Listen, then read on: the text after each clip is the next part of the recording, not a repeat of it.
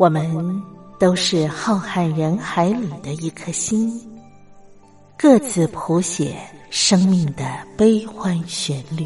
天上每颗星唱着一首歌，是我是你，我亲爱的兄弟姐妹，你在哪里？亲爱的兄弟姐妹，你在哪里？茉莉邀请您一同听心灵在唱歌，让我们更加靠近。微微笑的星星说：“永不分离。”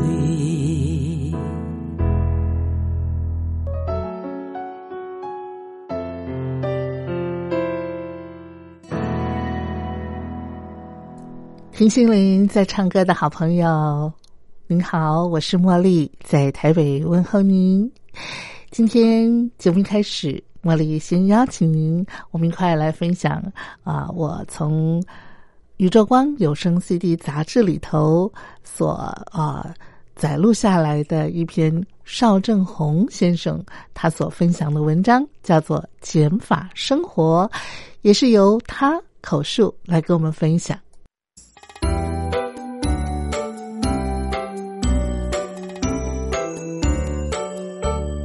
各位宇宙光杂志的读者朋友们，大家好，我是邵正红。今天在启动幸福这个单元，我要跟大家分享的题目是减法生活。不晓得你的手机换了没有？是正在使用智慧型手机呢，还是人在用那个石器时代的智障型手机？有一次啊，我的同事向我借手机一用，结果借给他半天，只见他在这个荧幕上划来划去，划了半天，然后说。哎，你的手机坏了，怎么没反应啊？我说，我人比较土，所以呢，手机都不用滑的，是用按键按的。我这时候才知道，原来身边的人都已经用智慧型手机了，而我还在原始人的阶段。其实啊，这些高科技产品日新月异，价钱也不贵，智障型手机几乎早就成了古董啦，尤其是。在现在的年轻族群当中，如果还没成为智慧型手机一族啊，那简直是笑掉人大牙的事。因为有一回我就被人家大笑了好几声，而且还余音绕梁三日不绝。怎么说呢？那一天呐，办公室临时来了位贵宾，紧急之下要采访他，我习惯的就拿出录音机、两卷录音带进行采访。为了确定这个采访内容都录进了录音带，我还不时的去看看录音机，检查一下录音带是否正在向前转动呢。然后更令人好笑的是，录音带单面录完之后，必须赶紧给它翻面呢。当受访者看到我正在这个换录音带，他就还马上啊立刻闭嘴，等我安置好了录音带之后才继续讲。就在这个时候。只见他嘴角似笑非笑，很诡谲的表情。大概呢，他也在狐疑：呃，这录音机到底可不可靠啊？开玩笑，这录音机当然可靠啦！他已经陪着我征战大江南北，还到过太北金三角、东南亚、欧洲，甚至以色列等地呢。所有的采访都靠他辛苦的让录音带往前旋转。将一则则精彩的故事带进文章中，我只要看着它在转呐，我就有十足的把握，确定这些内容都不会流失，受访者的声音呢会原原本本的再现。但是那天采访这位贵宾结束之后啊，嘿，一位摄影的同事就跑过来大笑说：“你这是哪个时代的人呐？现在是二十一世纪了呀！拜托你用一点高科技产品好不好？”我在后面看你在那儿换袋子，差点没笑岔了气。那个录音机拿回去给儿子当玩具了，哈哈！被笑了之后，我还真是拿回家送给儿子当礼物呢。他还玩的挺起劲儿的呢。不过，使用老东西的习惯啊，哎，我可是仍然没有改哦。我深深相信，当需要改的时候，自然就会改。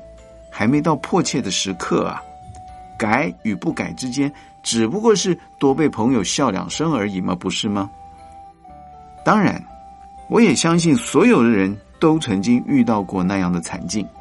什么惨境呢？就是辛苦写的文字报告，因为没有马上存档，突然因为电脑当掉了而全毁了；或者是错按了一个莫名其妙的键，哎，所有的文字就全部消失啊！相信我，这类蠢事我常常遇到。可是我也相信，这类蠢事不会消失。因为在这不断日新月异的新科技环境中，新的发明不断的取代旧事物，也同时会改变我们的习惯，所以失常、错误、慌乱这些事情也将持续发生。我发现啊，我自己偶尔也会因此而慌乱哦。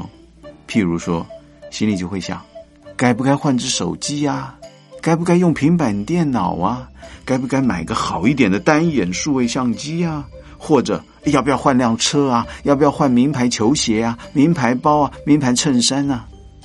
很多时候，这些慌乱时刻让自己心神丧失、意乱情迷，结果就误入了陷阱，心思意念也开始不一样了。生活中出现两个较：计较与比较。计较为什么别人有车位我没有？计较为什么别人不用加班我却要？比较别人拿的是什么牌子的包包，开的是什么档次的车子，住的是多么高级的豪宅，唉，生活中的欲望和贪念不期然而生，接下来的生活就难得有快乐的一刻，因为我们一直希望增加、增加、再增加，却不知道我们该认清的是减法，减少、减少、再减少，欲望减一点。能源省一点，吃的少一点，用得简单一点，对名利看轻一点。车子不开，可以搭公车，可以骑单车，也可以靠双腿走路啊。要加法还是减法的生活，其实都在一念之间。现在我用稿纸写稿，用智障型手机联络，用录音机采访，用脚踏车通勤。我试着过。减法生活，我虽然老土啊，但我开启了快乐的源头哦。不过，我还是有用智慧型手机啦，只是呢，嗯，被女儿抢去用了就是了啦。哦，这个月分享到这里，我们下次再见。分享完邵正红先生的生活智慧，那接下来呢，茉莉就要邀请我的好朋友西洋古典乐评张维志，请他呢来接续我们上个礼拜还没有分享完的话题，同时呢，也带给我们好听的一些西洋古典的经典名曲。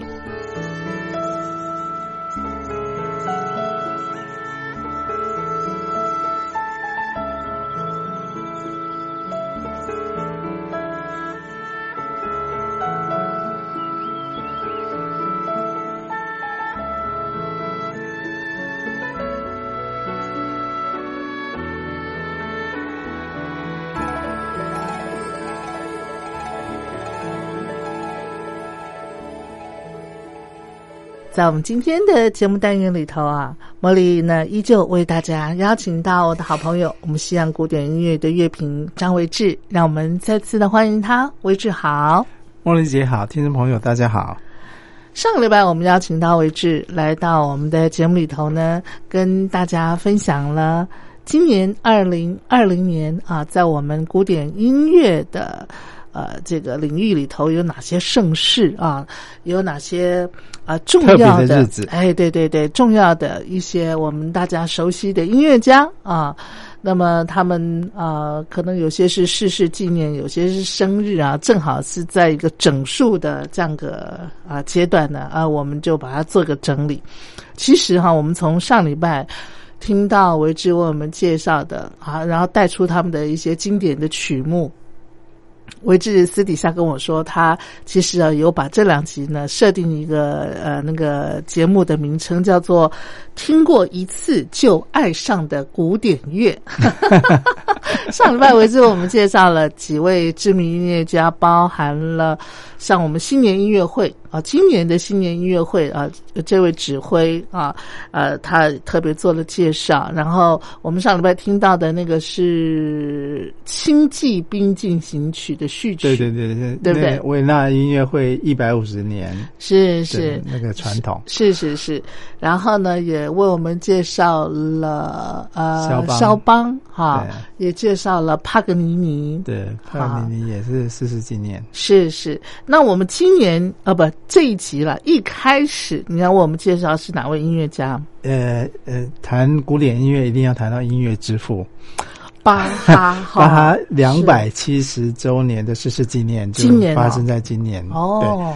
那今年那两百七十年的这这个逝世纪念是，呃，其实巴哈是一六八五年，嗯嗯嗯，三月出生的，是他是一七五零年啊那七月过世啊。那在在世的期间是六十五岁，是，然后呃。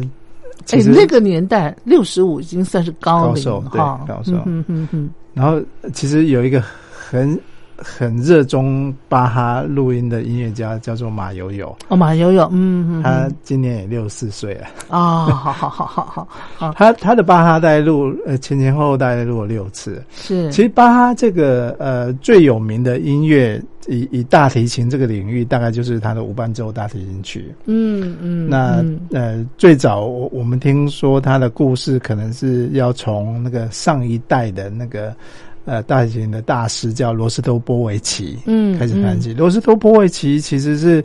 呃，上个世纪最有名的大大提琴演奏家哦，不是那个女的那个呃，不不是不是杜普雷啊，不是杜普雷啊，好好好好，呃，杜普雷也是很可惜，年轻的时候就过世了。嗯，那罗斯托波维奇其实他终其一生，嗯。几乎都没碰巴哈的无伴奏大提琴曲，一直到他过世前几年，嗯，他很慎重的，嗯，挑选了呃西班牙的一个很特别的一个空间，嗯，西班牙很多皇宫嘛，是。录录了他的无伴奏大提琴曲，那个时候，呃，就是在在他年迈八十的时候是。录了，嗯嗯，那那首曲，所以所以呃，堪称上个世纪的这个经典啊，绝响，对，那。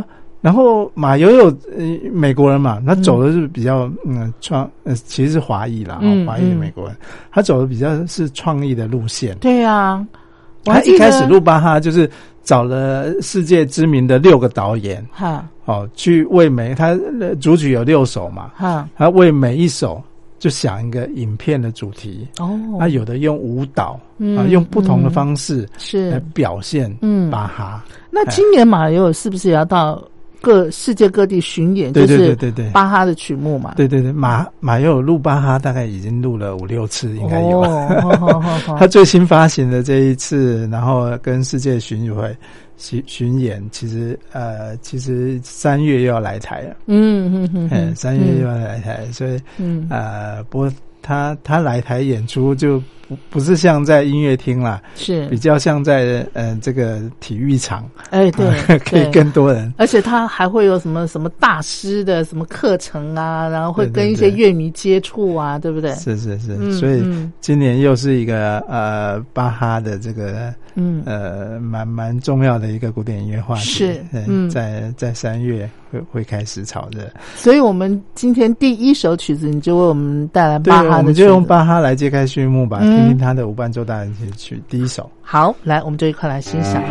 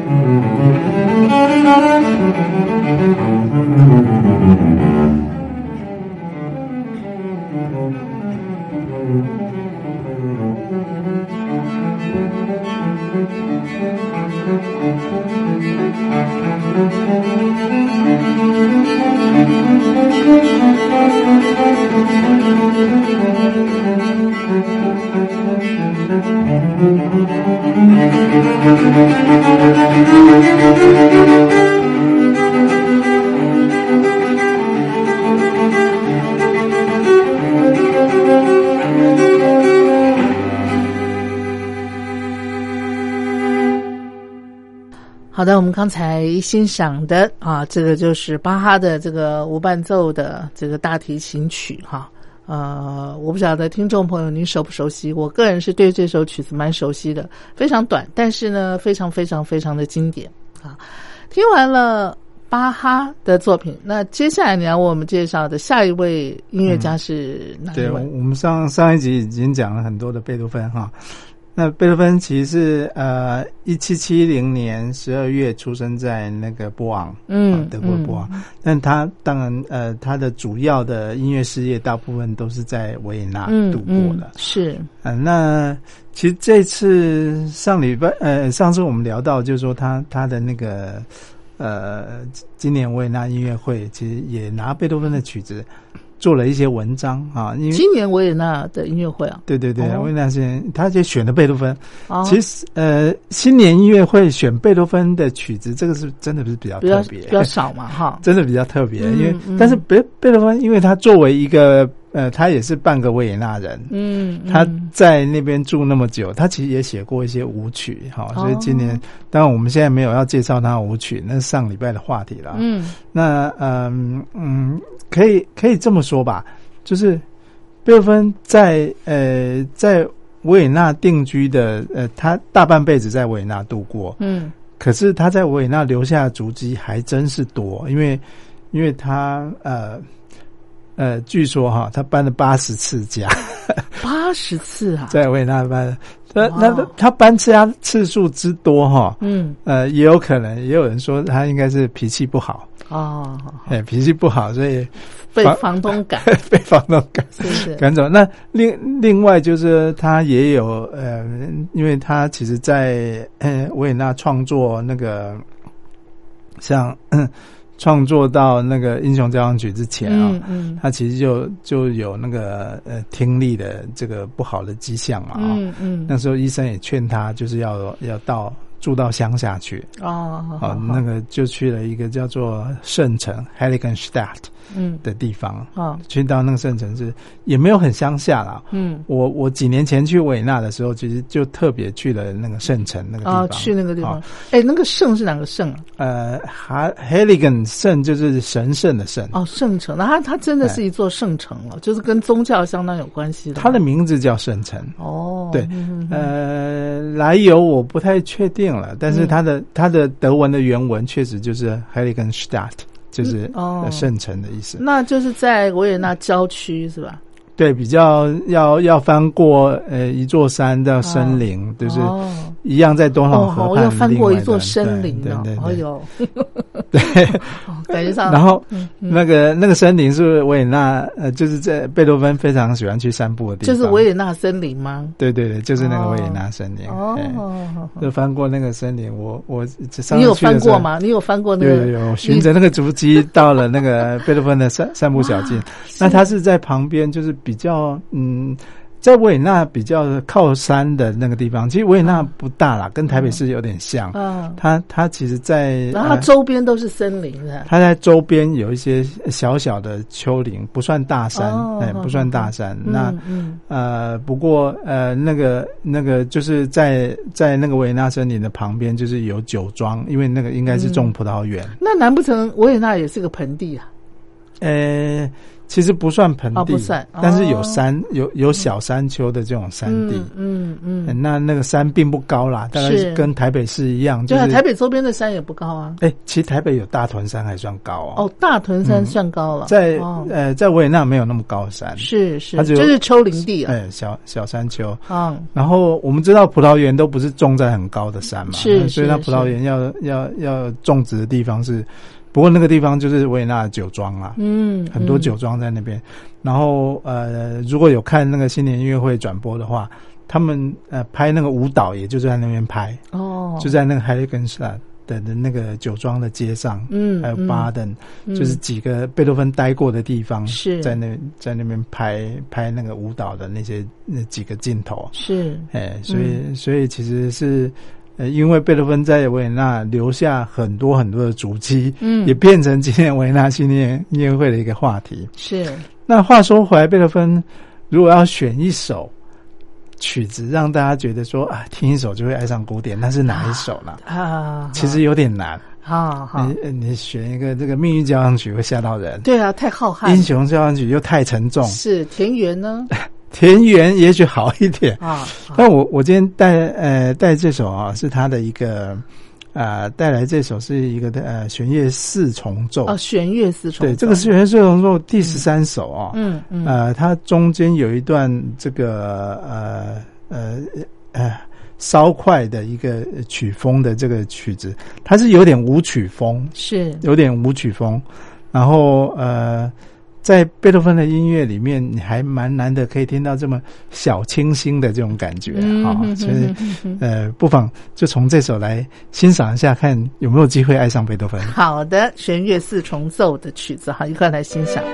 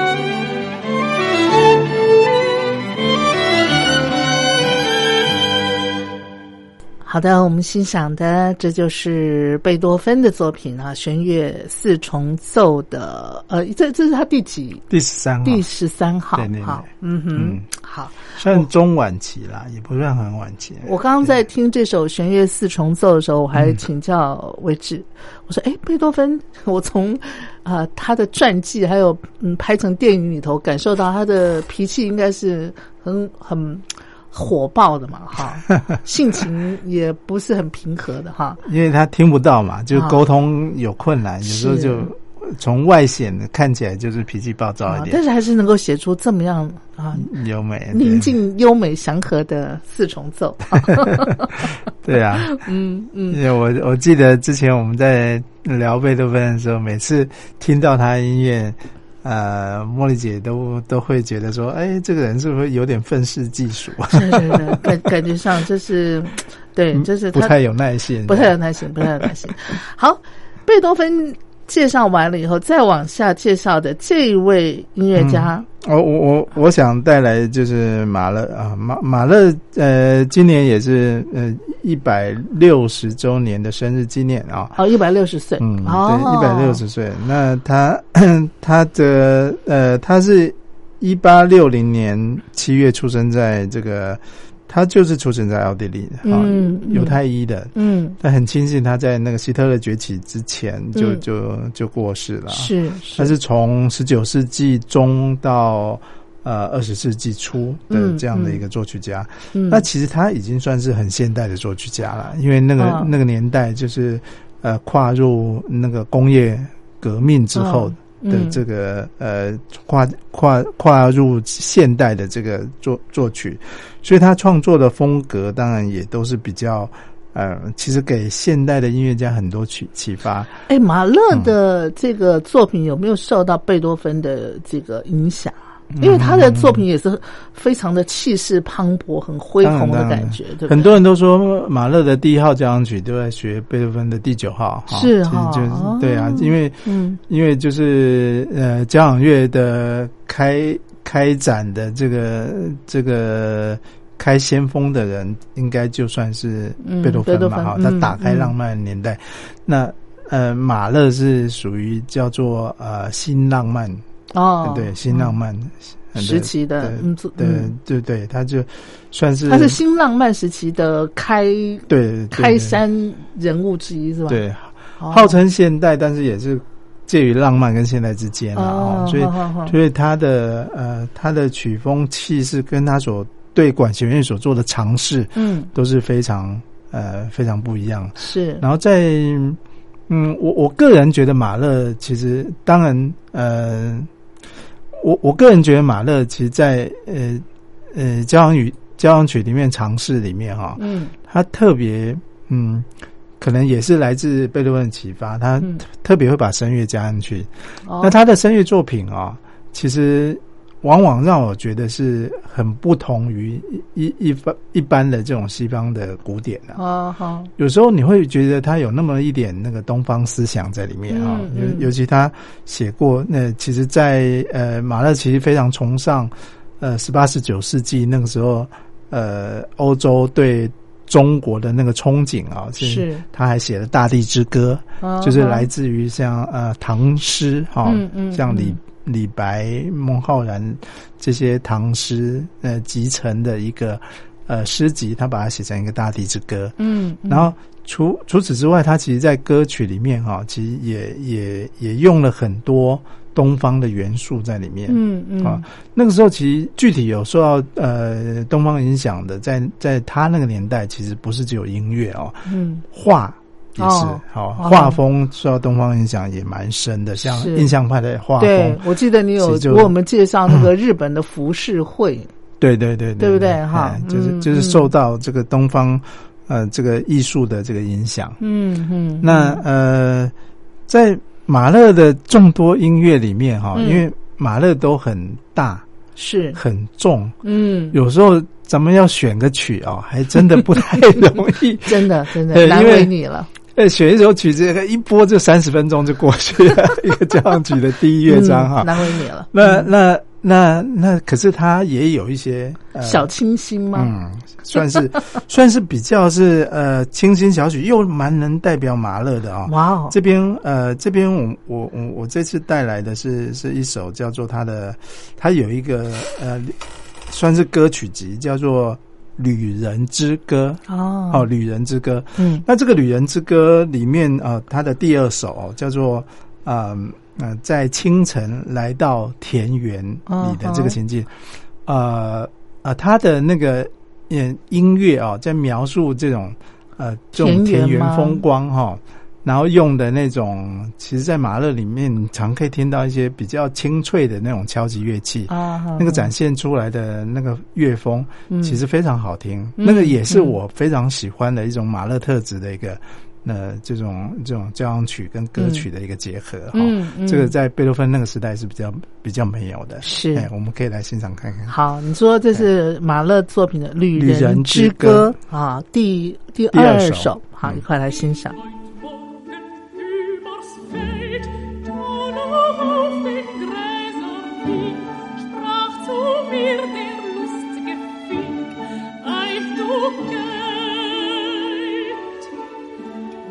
Oh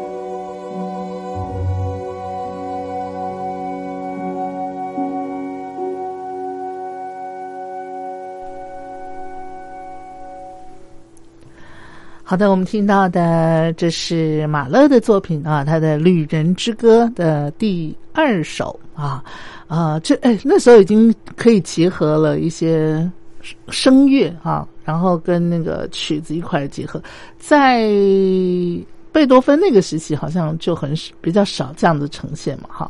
嗯，只有贝多芬最后的那个第九号交响曲才有那个合唱，合唱嘛，哈，嗯，贝多芬也写过歌歌剧啦，他哦，歌剧。像《费德利奥》，但不是不是这么多，不是这么多，但是他最呃，应该这么说，就是说呃，以以往就是贝多芬那个年代啊，嗯，就是。歌曲当然，艺术歌曲是在那个年代就开始发展了。舒伯特就写很多艺术歌曲，是以歌曲为主，以人声为主。嗯哼。但是贝多芬的观点是从交响乐开始，是。所以呃，你写交响乐伴奏的歌曲，然后又不是歌剧的，嗯，大概这个是马勒，嗯，呃，比较有的独创的。是。像马勒、理查斯特劳斯都比较。多的这类的，嗯，属于艺术歌曲的类型，但是或是连篇歌曲，嗯，它是用管弦乐团伴奏，伴奏，所以它的它的主角已经不再是以呃，就是呃，人声跟钢钢琴哈的的搭配，而是跟很丰富的管弦乐团啊一起做搭配，嗯，那马勒其实呃他。呃，在所谓的新新一代的浪漫主义下，他其实呃，在现代与浪漫之间，他真的还蛮蛮浪漫的。我们嗯嗯呃，就是也知道说他在第五号交响曲里面还呃在乐谱里面写了一段诗给他老婆，在其中第四乐章。好好好好，对啊，我记得你之前以前有介绍过。对对对对，好。欣赏完马勒的作品，紧接着下一位啊，你也呃要让我们听过一次就爱上的古典乐的 这位音乐家是谁？呃，这这个是舒曼啊，舒曼，舒曼，嗯，对，舒曼，我们刚呃上次有说他跟那个肖邦是同一年出生哈，然后他也是。两百一十呃周年的这个生日生日啊，生日纪念日啊，嗯嗯，那呃，所以所以在舒曼的曲子，如果说要挑一首让大家听一次就爱上，我想不外乎应该就是呃没有二选，就是梦幻曲了。舒曼跟肖邦是同一个年代的人嘛？哈，对对对对。呃，肖邦是波兰人，哎，舒舒曼是哪？他是德国人，德国人，他是德国人，他应该就没有像那个肖邦这么样的一个音域了，对不对？他的曲风没有，但是他有德国人的那种严谨啦。哦，然后他当然也有严谨的话，浪漫的起来嘛。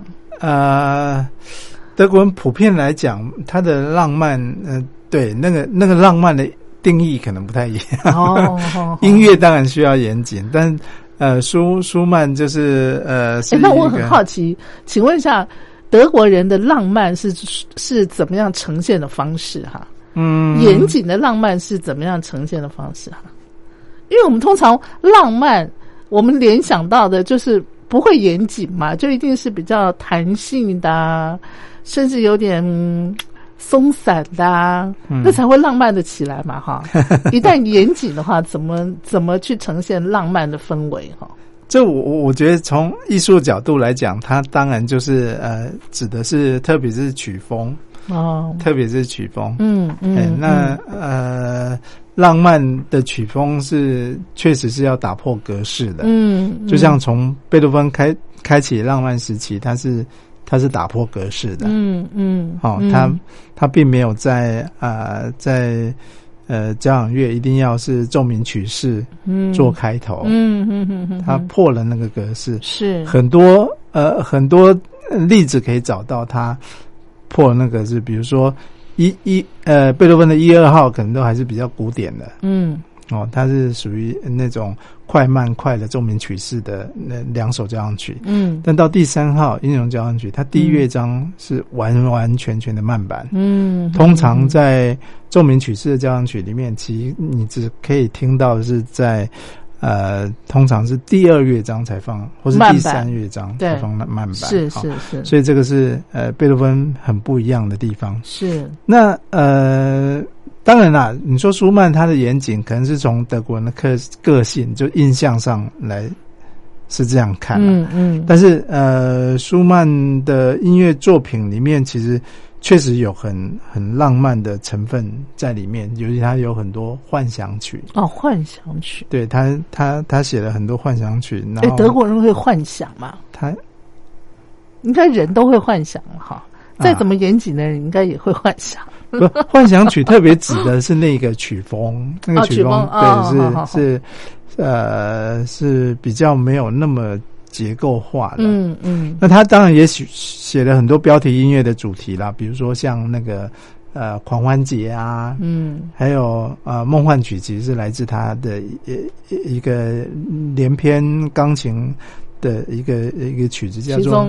儿时情景哦，好好好好好，他写的就是小时候的那种，嗯嗯嗯，我们小时候也背过那个一个中国诗，是儿时情景，儿时情景 哈，对对，好有印象，很类似那样的一个东西。然后是他这个儿时情景里面的呃，其中一首歌是就就叫梦幻曲，嗯嗯，那梦幻曲应该是最能够代表这个舒曼的一个。呃，算是代表作啦。这个钢琴曲嘛，哈，对，它原曲是钢琴曲，也嗯，后来也被改编成好好好多好多的现代演奏版本。那我们今天听到的版本是钢琴曲还是钢琴曲？是钢琴曲，哈。好，来，我们就来听舒曼的这首《梦幻曲》。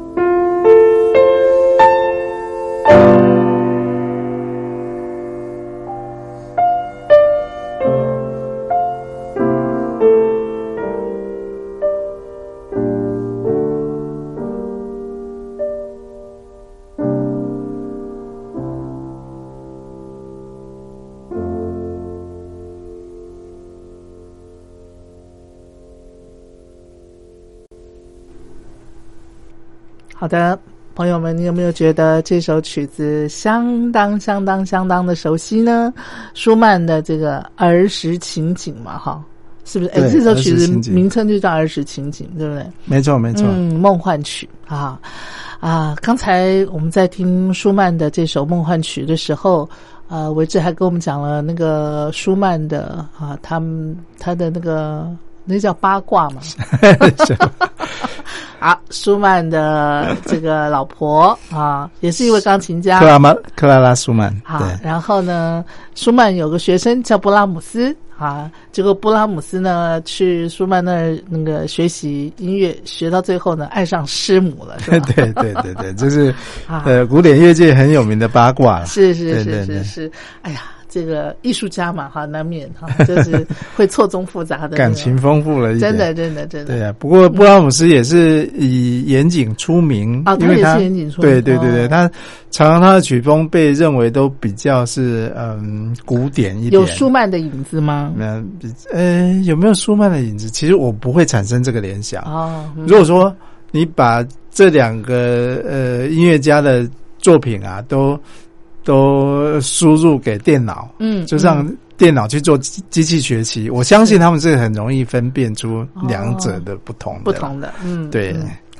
好，介绍完舒曼的作品，紧接着我们再来欣赏的下一位。再来就是今年的一个音乐，也是算纪念日，就是那个有一个蛮有名的，呃呃，音乐家叫做马克思布鲁克啊，嗯嗯，他的。百年逝世百年，哈逝世百年。那这位音乐家稍微帮我们介绍一下。呃呃，其实其实布鲁赫啊，布鲁赫大概他最有名的曲子，可能就是呃，差不多就是那个小提琴协奏曲哦。哎嗯，就一般我们大概我估计比较少听过呃这。这个作曲家啊，他的生平啊，什么都比较少听过，是因为他的作品大概知名的作品就是他的小提琴协奏曲，嗯，跟另外一个叫苏格兰幻想曲。哦，苏格兰幻想曲。那那很多乐迷之所以会接触到这个呃这个音乐，常常也是因为他跟那个呃。他跟孟德尔颂的那个小提协奏曲常会录在一起。哦，录在一起啊，因为因为刚好正反面嘛。哦。a 面听完翻过来 B，所以他是拜那个孟德尔颂之赐，对不对？对，但是哦，但是他的小提琴协奏曲真的不是不是呃不是说泛泛之作。哦，就是他也有他自己的一个特色。其实，呃，我们讲小提琴协奏曲这件事情啊，嗯嗯，在整个音乐史上啊，有所谓的三 B 啊，三 B 啊，对，三 B，三 B 就是说他们的名字。三个 B 都有个 B 开头的 B 啊，好好，就是有谁？呃，就是布拉姆斯、贝多芬跟布鲁赫。哦，乐界的三 B，对对，小提琴协奏曲。有所谓号称三 B 之称啊，所以足以。呃，可以呃感受到，就是说，呃，布鲁赫的小提琴协奏协奏曲啊，其实在他在乐坛的分量，嗯嗯嗯。那我我个人对布鲁赫小提琴协奏曲是特别情有独钟哈，就是嗯，因为那是我第一次听到。小提琴协奏曲就爱上的这个曲式哦，那非常符合我们这次的主题嘛哈！听过一次就爱上的古典乐家，到现在印象都还很清楚。那个小时候就是学生时代，嗯，就下课有时候会去逛唱片行，嗯嗯，有一次就到唱片行，就就进去那个唱片行，我还记得那时候福茂在金山南路地下室哦，进去之后就听到一个小提琴曲子的声音。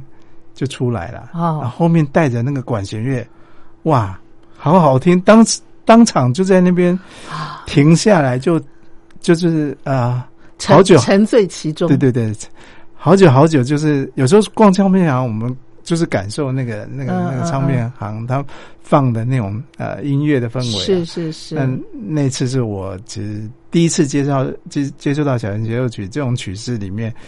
特别印象深刻的哇哦！那这个乐章哈，这个曲子啊，就是特别好听的这一段，就出现在他第二乐章哦。所以我呃，特别我们选了 对，接下来我我就带来这一段，就是他的第二乐章。